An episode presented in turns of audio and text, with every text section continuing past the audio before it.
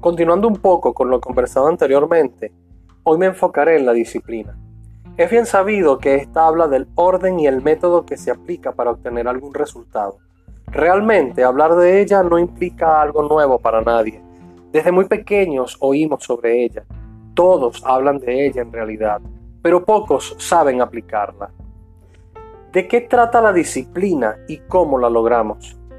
Es muy fácil decir voy a ser disciplinado, de hoy en adelante ordenaré mi vida y voy a colocarle reglas a todo aquello que aún no me sale bien. Esto podría aplicarse a una profesión, la crianza de un niño, el trabajo que ejecutamos, un deporte, en fin, todo aquello que simboliza un ideal para usted. La disciplina es más compleja de lo que creemos ya que ella se rodea, se complementa y toma fuerza a través de otros aspectos personales como la pasión, el talento y la responsabilidad. Anteriormente he dicho que todos nacemos con un talento, el cual vamos descubriendo a lo largo de nuestras vidas y se convierte en una pulsión que jamás deja de aparecer en nuestras acciones. Sin embargo, sin la disciplina, este talento jamás será desarrollado y existe la posibilidad de que jamás llegues a descubrirlo. Ahora bien, el talento y la pasión por lo general están juntos. Uno produce al otro.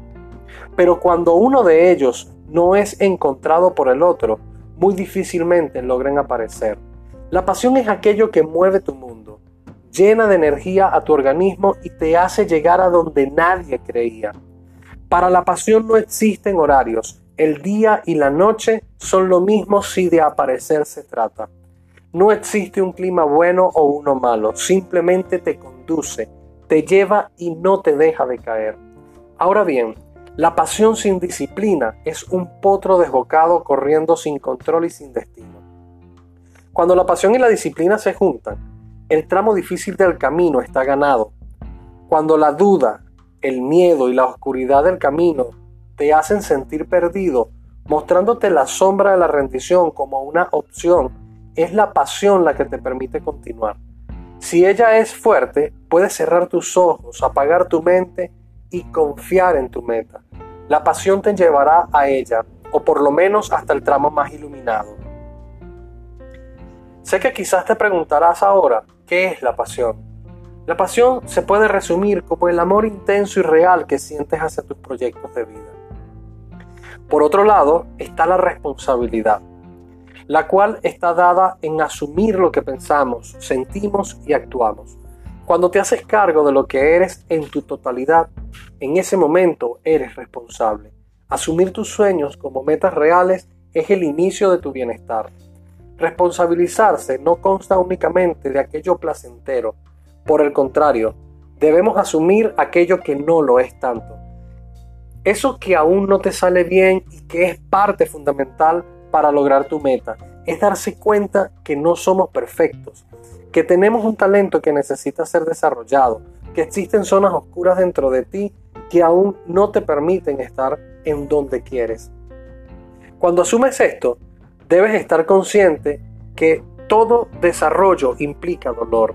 Toda transformación implica el sacrificio de lo viejo para instaurar lo nuevo y todo lo nuevo hay que aprenderlo desde cero. Aprender desde cero, eso no es fácil.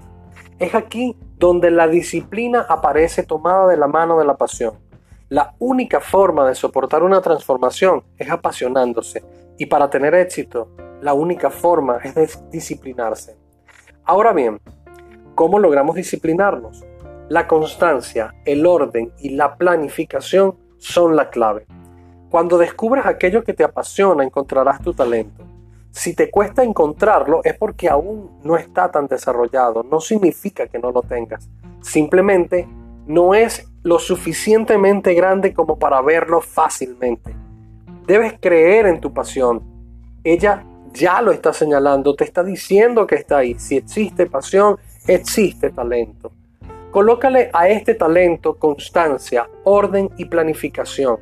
Si tu pasión es fuerte, lograrás soportar el investimiento de lo desconocido y de lo incierto. No te dejes guiar por simples pasiones. Quédate con aquello que quema, eso que, que descubres y de lo que no te separarás y que no te separa de tu bienestar en sí. El principito se levantaba cada día para limpiar sus volcanes y cortar los baobabs de su planeta. De no hacerlo continuamente corría el riesgo de que un día ya no pudiera arrancar las raíces de los baobabs. Siendo su planeta tan pequeño, estos árboles seguramente los destruirían fácilmente y eso sumando el hecho de los volcanes sucios que terminarían el trabajo. Para ti, un baobab puede simbolizar la pereza, el miedo, el fracaso, la falta de creencia en tus proyectos. Y el sucio en los volcanes pueden ser pensamientos no adecuados o poco funcionales. La planificación, la eficacia de tus acciones, en fin, no solo disciplines a tu entorno, también debes hacerlo con tus pensamientos, con tu forma de vestir, con tu hablar, tu actuar, en fin, todo en tu vida debe ser disciplinado. Es una tarea ardua, así son los cambios y su gratificación está dada en el bienestar. Soy Arquímedes Sevilla, psicólogo clínico y consultor organizacional. Puedes seguirme en Instagram en mi espacio de psicólogo Arquímedes Sevilla, arroba psic.arquímedes Para comentarios o consultas puedes hacerlo al 058 414 428 6619. Hasta un próximo micro de Espacio Psique.